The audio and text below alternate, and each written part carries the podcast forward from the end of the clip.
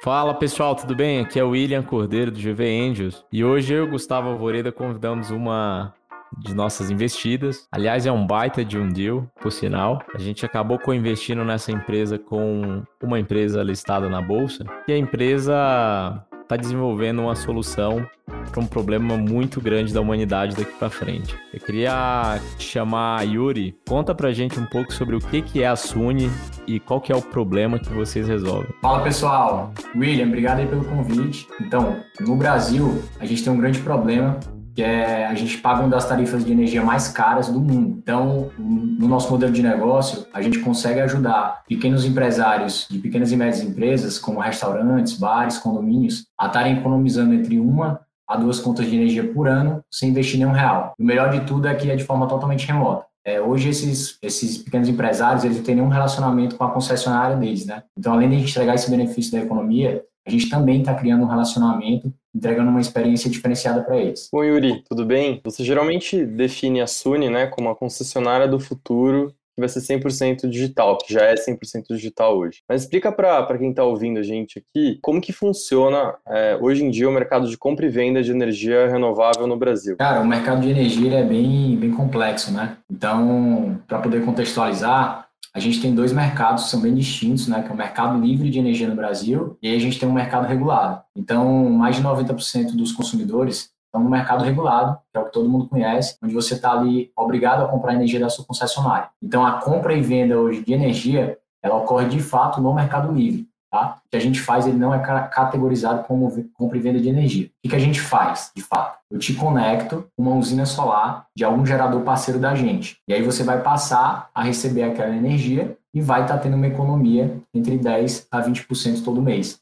Então, do jeito que a resolução ocorre, a gente ainda não pode partir para uma venda de energia final para esse cliente, porque ele é obrigado a comprar da concessionária dele. Né? Então, futuramente, né, existem resoluções que estão sendo flexibilizadas para poder tornar o mercado do Brasil 100% livre. Né? Então, até lá, nosso modelo, a gente consegue dar esse benefício da economia, né, através dessa experiência diferenciada, só que a gente ainda não consegue ter esse cliente como é, um comprador final nosso. Ainda não. No futuro a gente vai poder, e aí sim é onde a gente fala que quer ser a concessionária do futuro, né? 100% digital, asset light, entregando uma diferença, uma experiência totalmente diferenciada, né? Esse consumidor não tem nenhuma hoje. Bom, você comentou que o mercado é extremamente regulado e tem algumas normas que estão passando por uma flexibilização, inclusive para aumentar a, a quantidade de, de, consumidores nesse mercado de, livre de energia, né? Tirar as barreiras de entrada para isso. O é, que, que você pensa sobre o que está sendo discutido hoje no plano brasileiro de, é, do setor elétrico? O Brasil está caminhando na contramão de outros países, por exemplo, o Reino Unido, que já é bem avançado, ou está só mesmo chegando atrasado na festa, como sempre?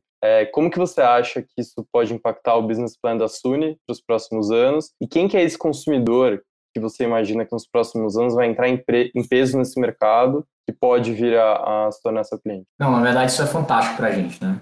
A nossa, a nossa estratégia, a nossa visão de futuro, ela, ela depende de que o mercado ele vá se tornando cada vez mais livre, né, para a gente poder estar tá comprando e vendendo realmente energia para esse consumidor final. E, de fato, ser um consumidor atrelado à SANI, né? Então, realmente, eu acho que o Brasil está chegando um pouquinho atrasado na festa, mas isso também traz um ponto interessante, que é a gente consegue praticamente olhar o futuro né, e ver o que está acontecendo em outros países. É, quando a gente fala de energia, cada país tem seu contexto muito particular é, de política energética. Isso depende da matriz energética de cada país, dos tipos de tributos, né? Então é muito difícil, às vezes, você simplesmente pegar um modelo que deu certo em outro país e simplesmente aplicar. Né? A gente tem um, um sistema gigantesco, ele é todo interligado e coordenado pelo, pelo ONS de forma centralizada, né? E isso não acontece em nenhum canto do mundo, né? Então, assim, a gente tem muita coisa boa no nosso setor brasileiro, né? E essas é, é, resoluções que estão acontecendo, eu acredito que elas vêm na vêm de encontro que aconteceu com as outras indústrias, né? Então, você vê as indústrias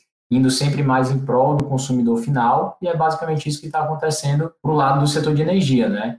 É, a gente, se a gente parar para pensar, tem mais de 100 anos que a energia elétrica foi descoberta e continua se trabalhando com um modelo de gerações centralizadas. Né? Você tem grandes geradores de energia. No Brasil, a gente tem a sorte é, de conseguir ter várias hidrelétricas, né? então a gente sempre foi um, foi um expoente da energia renovável. Só que se você parar para pensar, essas usinas, essas grandes geradoras, elas estão localizadas no centro do nosso país. Quando a gente para para olhar as grandes cidades do Brasil, normalmente elas estão nas áreas litorâneas. Então, o que, que acontece? Você tem que deslocar um grande volume de energia que está sendo produzido no interior do país e tem que levar ele para o litoral. E aí, para isso, você tem que construir linhas de transmissões são extremamente caras, você tem que manter essas linhas, você tem uma perda que se estima aí de 20% entre a energia que é gerada e chega lá na, na distribuição para o consumidor final, né? Então, esse modelo fazia muito sentido antigamente. Hoje, com a geração distribuída, a gente consegue gerar energia do lado onde a gente consome. Então, não faz mais sentido aquele modelo antigo, né? E aí, com isso, a gente torna a energia mais barata e você tem um sistema muito mais robusto. Então,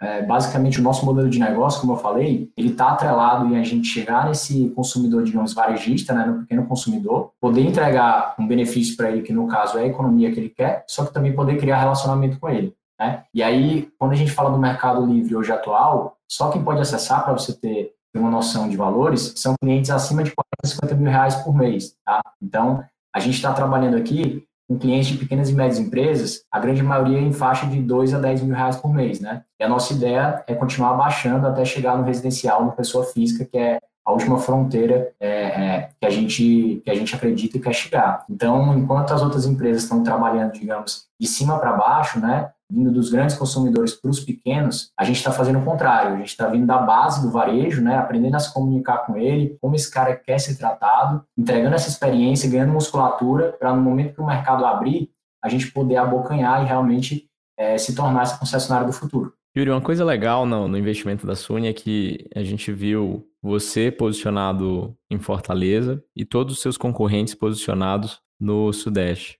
Nessa estratégia, foi interessante perceber que tem uma turma lá em Fortaleza, né? Acho que lá nos Estados Unidos tem a PayPal Mafia, lá em Fortaleza acho que tem a Fortaleza Máfia, né? Que é a turma que tá mais dentro da cena de tecnologia, né? Vocês, Agenda Edu, Total Cross, ah, e assim por diante. Tem uma turma muito boa lá, que a gente já falou. Como que você tem visto o ecossistema local, né? Se desenvolver e o quanto que você vê ele florescendo para os próximos anos? É, com certeza tem, tem várias empresas, né, várias startups que estão aí mais ou menos em, em digamos, níveis parecidos, né, que a gente consegue estar tá tendo bastante troca. E aí isso é muito bom para o ecossistema local. É, realmente não é um ecossistema ainda tão adiantado quanto outros no Brasil, mas o que a gente está vendo é que realmente estão surgindo várias startups é, e a gente está conseguindo ter trocas cada vez melhores, né? Então, como você mencionou, é, tem o pessoal da Agenda Edu que, na verdade, até já conseguiu fechar um ciclo bem sucedido, né? Já conseguiu fazer um exit, apesar de continuar dentro do negócio. É, a gente tem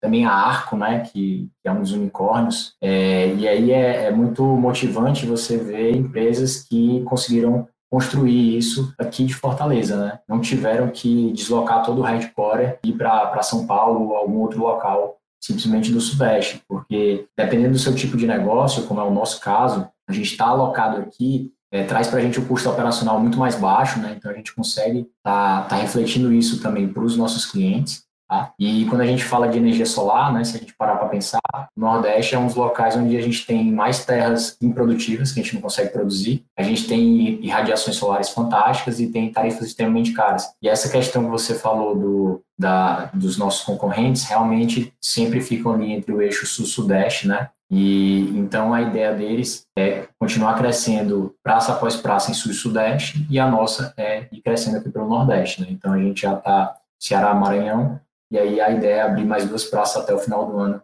aqui pelo Nordeste. Boa, Yuri. É, a gente também convidou o líder desse investimento aqui pelo GV Francisco Aguiar, para bater um papo sobre a perspectiva dele dentro do grupo quando a gente trouxe o deal, né? Chico, foi muito legal a gente trazer esse papo aqui para o meu primeiro cheque, porque a, a, a Suni foi o primeiro deal que a gente co-investiu com um Corporate Venture Capital, né? Conta pra gente como que foi um pouco desse processo e o que que para você foi diferente de um deal onde a gente está co-investindo com uma rede de anjos ou com um fundo de VC? Bom, Will, é, obrigado pelo convite, um alô aí para o pessoal que está ouvindo, né? Uh, sobre sua pergunta, acho que o mercado de energia, assim como alguns outros no Brasil, ele tem uma necessidade muito grande de regulação, né? Então, trazer um CVC da Eneva para a conversa foi muito legal porque ele ajuda a gente a pensar é, muito mais na estratégia do negócio com o Yuri e deixar um pouco a Eneva pensar em questões que, obviamente, a gente aqui não conhece. É, dentro de um grupo de anjos, a gente até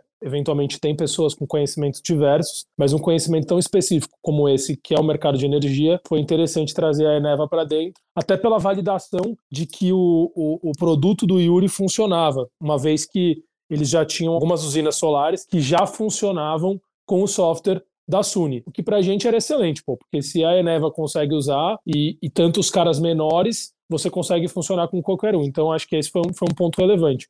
Sobre as diferenças de negociar com um, um, CVC, acho que o grande, o grande ponto aqui é que a parte jurídica é muito diferente, né? Então, sem entrar no mérito, mas é, é a, gente, a gente tem algumas preocupações que uma empresa tem de outra forma. Então acho que foi um aprendizado legal para o grupo. A gente, acaba, já, a gente vai acabar fazendo mais vezes isso. Acho que cada vez mais os, CVC, os CVCs vão, vão, vão começar a entrar nesse modelo. E, enfim, é uma, vai crescer essa competição por, por primeiros cheques. Então, esse foi um pouco da, da, da, da visão da, dessa discussão em relação à Eneva. Não sei se, se você também que teve essa oportunidade de, de participar comigo aí Gustavo e, e o William quiserem complementar, assim como o Yuri também, mas acho que é um pouco essa visão. É, eu acho que além de um, um, be um belo exercício ali de cláusulas e contratos e, e vais e vens, é, é bem interessante quando todas as partes estão alinhadas, né? E, e aí eu queria voltar para você, Yuri, para entender o que que você teve de desafio ou o que que para você brilhou o olho, né, em, em montar esse cap table? Porque como founder, agora você tem você tem essa turma junto com você daqui para frente. Uma empresa listada, que é a Eneva, e um grupo de anjos para poder alcançar a Product Market Fit e seguir crescendo. Como que essa experiência foi para você e o que, que você tirou aí de, de proveito? Ah, legal. É, em relação ao, ao deal inteiro, né, eu acho que ele veio, ele veio sendo construído já há algum tempo, né, porque a gente começou, na verdade, junto à Eneva como um prestador de serviço. A gente passou por um screening né, em 2019, acabamos sendo selecionados para prestar serviço para eles. E aí a gente começou prestando para uma planta e depois foi para a segunda e aí foi crescendo lá dentro, né? E aí a gente, quando a gente começou a falar sobre sobre possíveis investimentos, a gente já tinha mais de um ano, um ano e meio já de relacionamento com eles, né, entendendo qual era a, a visão deles para o setor, né, o que, que, eles acreditavam, né? E aí uma, uma coisa bem, bem legal, interessante, é que a Endeavor é geradora de energia, né? Ela não é concessionária, né? Então, a gente realmente está levantando uma bandeira aqui para mudar o que as concessionárias estão fazendo. Mas para o nosso modelo, a gente precisa de geradores de energia parceiros, né? Porque como é que eu vou conectar um consumidor final se eu não tenho uma geração do outro lado, né? Então, é, assim, fez total sentido, né? Tanto pela questão de ter um gerador de energia parceiro, né? Aliado com uma visão semelhante, quanto pela questão que o Chico falou anteriormente, né? Da gente ter um apoio ali regulatório, né, já que as, as resoluções, o playing field vai mudando, né, quando você fala de mercado livre, você tem certo tipo de regra, quando você fala de mercado regulado, são outros totalmente diferentes e elas estão sempre em constante mudança, né, então é, eu acho que agrega bastante nesses dois lados, né, e do lado da GV, a gente tem aí uma rede de anjos que a gente pode acessar, são a, a, sua grande maioria são, são grandes executivos, né, ou, ou grandes empreendedores e tem bastante conhecimento diverso para estar tá auxiliando a gente, né, em diferentes pontos e até você que está é... falando aí. não, não, tá tranquilo. Legal, Yuri. E olhando para para o mercado Latam, como que você vê o mercado se desenvolvendo além de Brasil? Você acha que internacionalização é uma coisa que vai estar no radar da Suni? Quanto que o seu produto é escalável, né? Porque uma parte é software, a outra parte é o relacionamento que você tem com os produtores. Explica para gente como que você está vendo esse crescimento aí de longo prazo da Suni. Perfeito.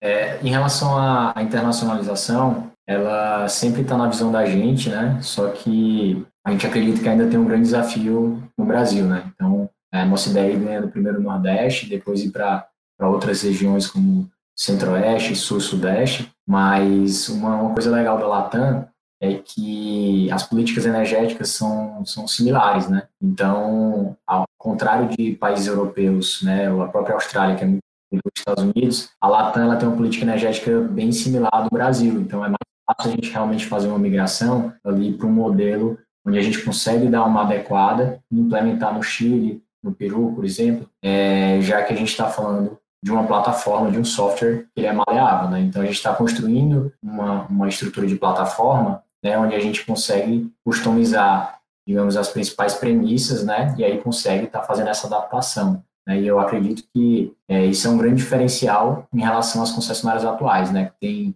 sistemas legados extremamente difíceis de mexer e que não são customizáveis, né? ou então utilizam ali quase que um, um front-end de soluções já de mercado, uma integrando com a outra.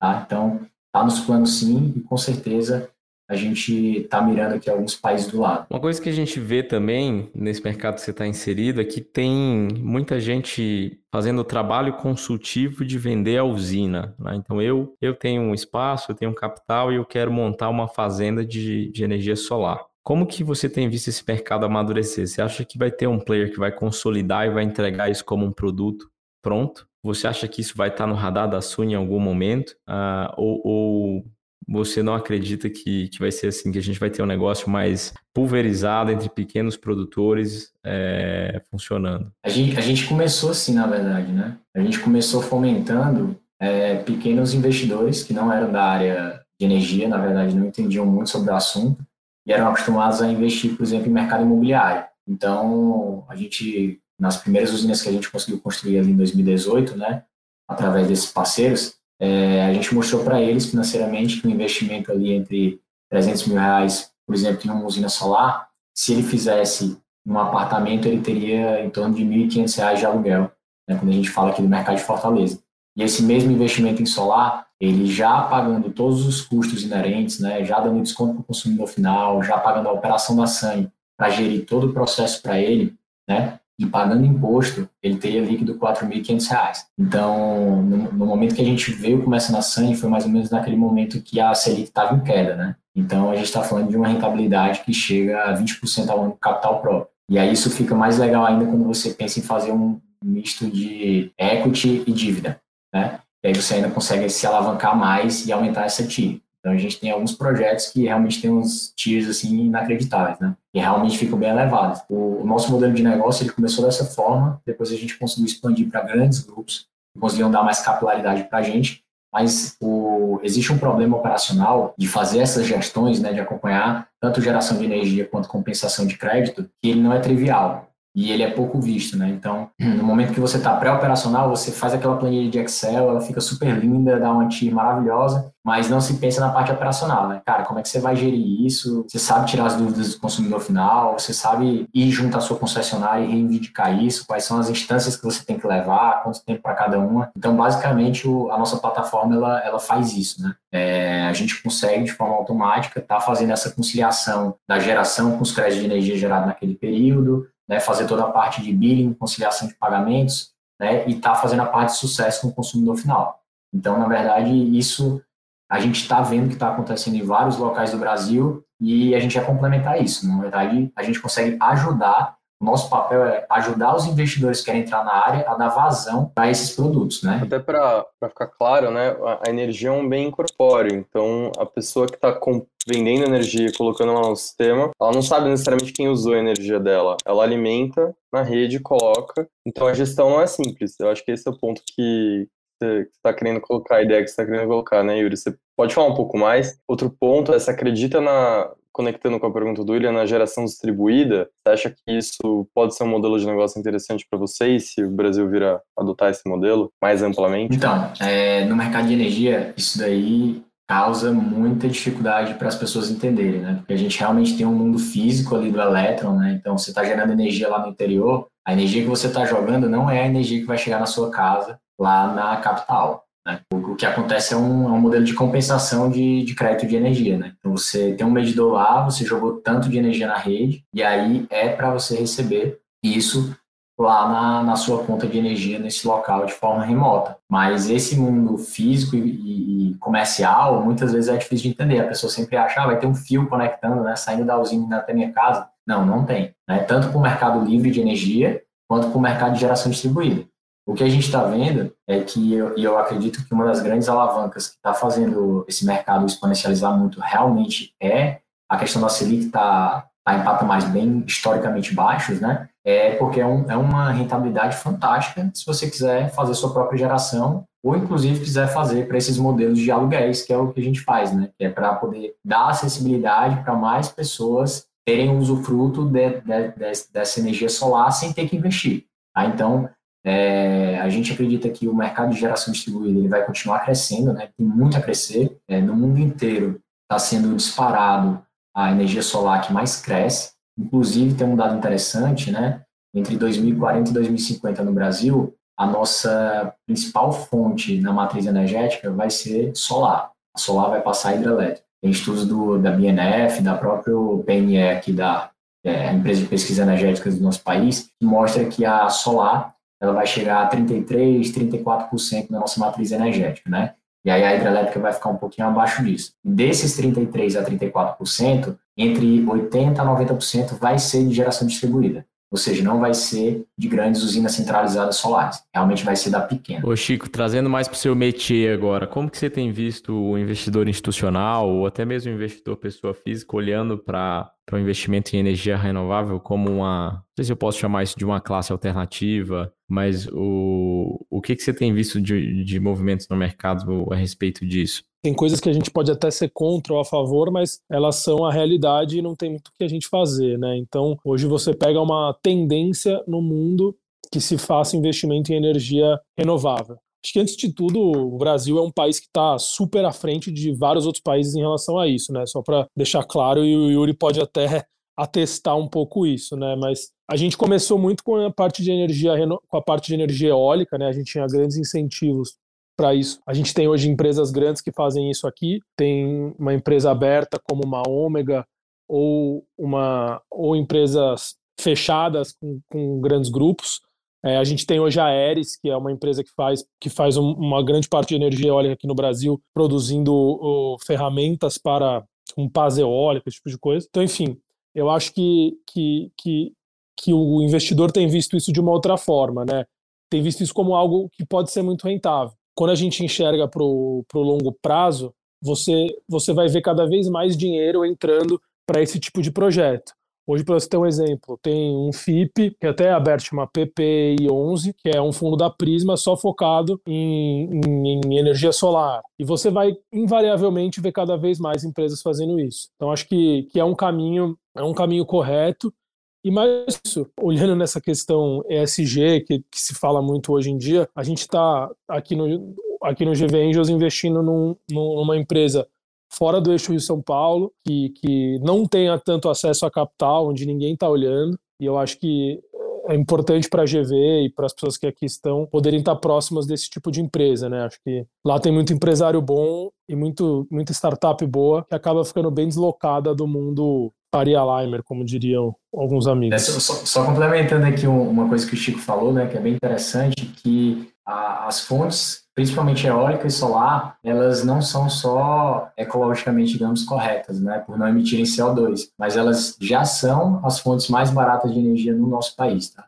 Últimos leilões, a eólica e a solar bateram assim com larga vantagem a hidrelétrica. Tá? Então, assim, é um caminho agora sem volta. Realmente a gente sempre vai ter mais é, implementação de solar e eólica para frente. É, e sem entrar no mérito governamental, porque tem uma reclamação do pro, que os caras falam de lei da lei, lei, solar, lá esqueci o nome, que os caras adoram dar uns nomes que eu não, enfim, não me recordo. Imagina hoje, né? A gente está com um problema de chuva agora. Se o Brasil tivesse crescendo, todo mundo diz que a gente provavelmente teria um apagão.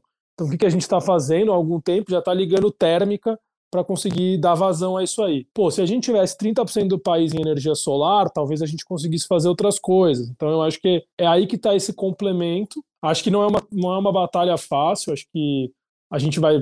Por isso que é legal ter a Eneva como parceira nesse negócio aqui, ajuda isso, porque vai ser um trabalho árduo e longo até que se, que se tenha isso, que se tenha a energia solar de uma forma mais, mais, mais bem estruturada, né? Yuri, na sua jornada de venda aí do seu cliente, que, que tem sido hoje uma grande barreira, um grande desafio para acessar esse cara, mostrar para ele que é, é, o melhor negócio ele fazer essa mudança para energia solar e contratar isso através da Suni?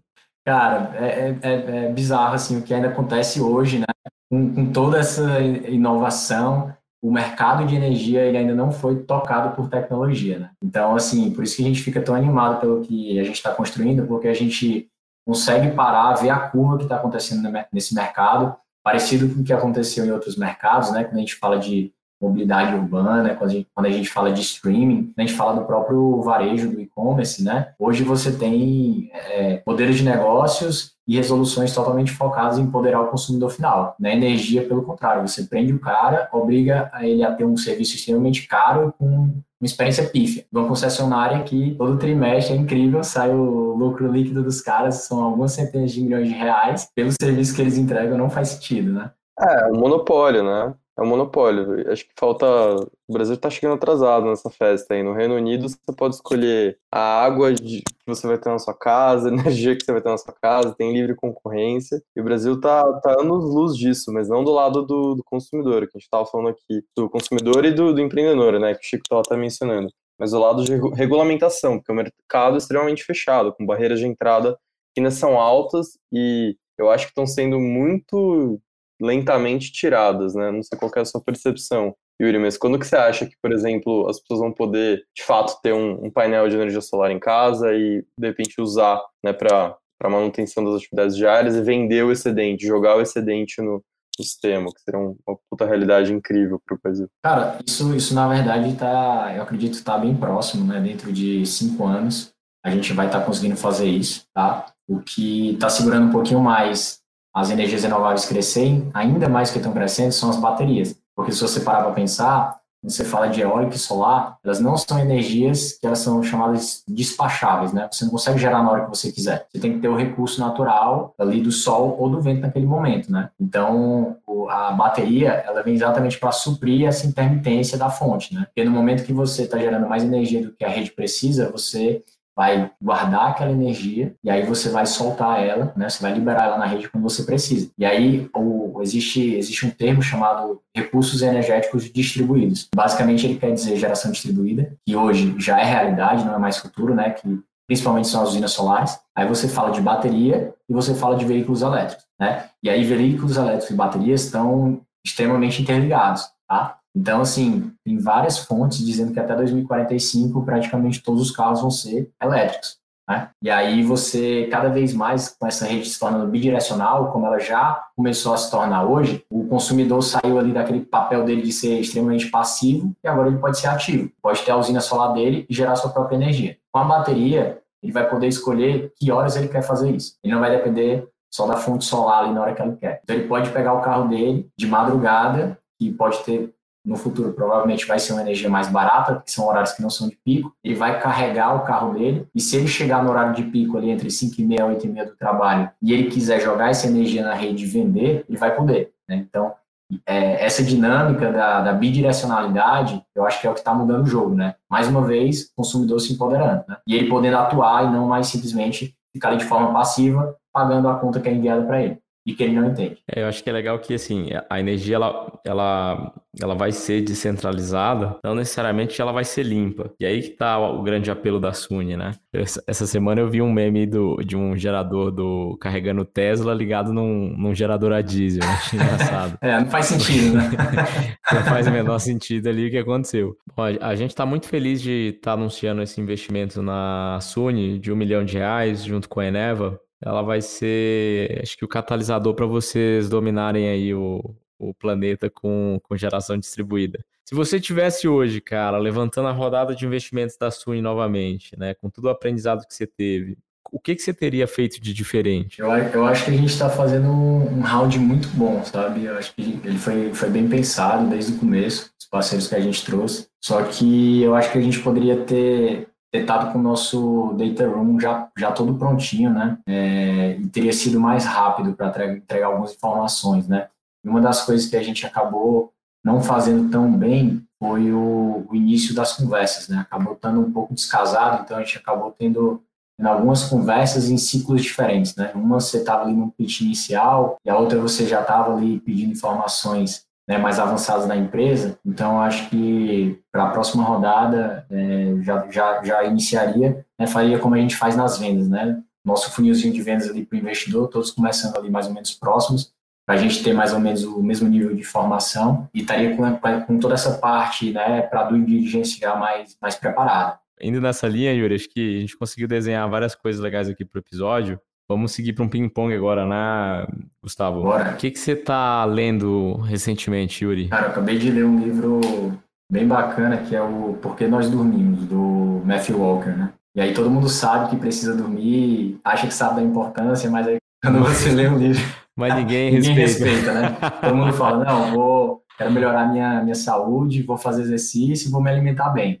Só que aí até, principalmente no mundo de, de empreendedorismo, né, é, o cara ali que é hustler, que vai dormir meia-noite e acorda 5 horas da manhã, é considerado né, o cara que está realmente se empenhando bastante, de sucesso. E, cara, ele mostra, assim, no livro, diversas experiências feitas em diversos contextos, diversos países, o quanto isso é danoso para as pessoas que não têm uh, o sono adequado, né? E aí não adianta nada você tentar ali se alimentar bem, fazer exercício físico, se o, se o outro tripé, que é o do sono, é um dos mais importantes, você, você não liga.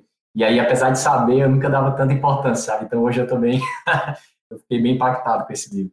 É, cara, não é uma mara... não é um, não é um, não é uma corrida de 100 metros, né? É uma maratona aqui o negócio. Então tem que, tem que ser muito estável. Com certeza, com certeza. E até esse mercado está bem aquecido, né? A gente está olhando bastante para esse mercado, startups surgindo com, com gadgets, enfim tem, tem bastante coisa interessante do lado do empreendedorismo. Né? Porque ninguém sabe resolver, né? A gente não sabe como que, como que faz para você dormir bem sem ter que se entupir de remédio. Então, a medicina do sono, de fato, é uma, uma próxima fronteira na tecnologia. Com certeza. Logo menos, acho que vai ter episódio no podcast aqui de, de coisas Será? sobre isso. Você cliente aí.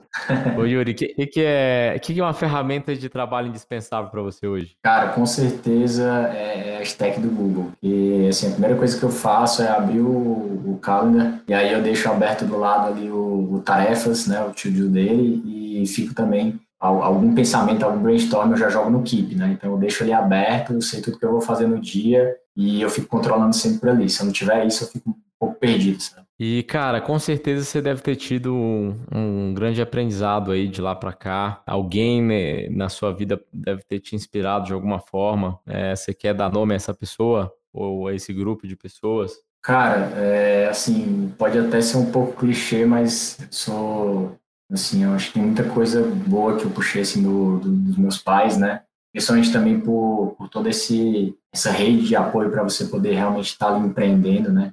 Ter uma safety net é muito importante, mas eu, eu gosto de pensar em modelos mentais, né? Então, assim, não tem uma pessoa específica que eu, que eu considere que, não, tudo que essa pessoa fez, é, eu acho que deve ser seguido, né? Então, eu gosto de estar de tá sempre puxando ali, ah, para esse lado, por exemplo, de exercício, tem a, aquela pessoa que eu acho que ela faz muito bem isso, para esse lado aqui de empreendedorismo, eu acho que tem esse cara que faz esse tipo de negócio muito bem, e aí eu vou tentando é, entender como eles conseguem fazer isso e pegar esses modelos mentais, né?